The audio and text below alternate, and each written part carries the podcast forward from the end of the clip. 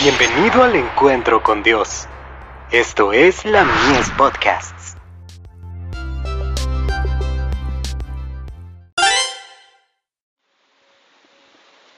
La fe por la cual vivo. Un templo construido con sacrificio. Di a los hijos de Israel que tomen para mí ofrenda, de todo varón que la diere de su voluntad, de corazón, tomaréis mi ofrenda. Éxodo 25, verso 2. Dios mismo le dio a Moisés el plano con instrucciones detalladas acerca del tamaño y forma, así como de los materiales que debían emplearse, y de todos los objetos y muebles que había de contener.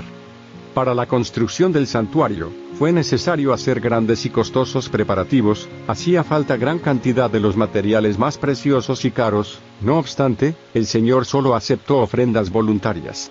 Di a los hijos de Israel que tomen para mí ofrenda, de todo varón que la diere de su voluntad, de corazón, tomaréis mi ofrenda. Éxodo 25, verso 2. Tal fue la orden divina que Moisés repitió a la congregación.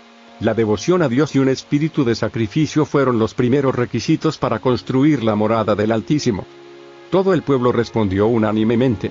Y vino todo varón a quien su corazón estimuló, y trajeron ofrenda a Jehová para la obra del tabernáculo del testimonio. Y vinieron así hombres como mujeres, todo voluntario de corazón, y cualquiera ofrecía ofrenda de oro a Jehová. Éxodo 35, versos 21 y 22.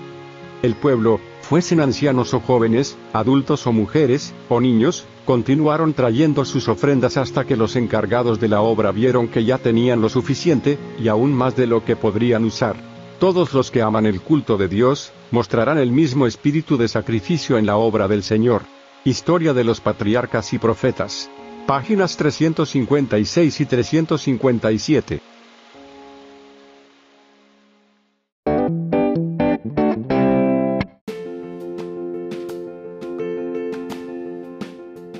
Visítanos en www.ministeriolamies.org para más contenido.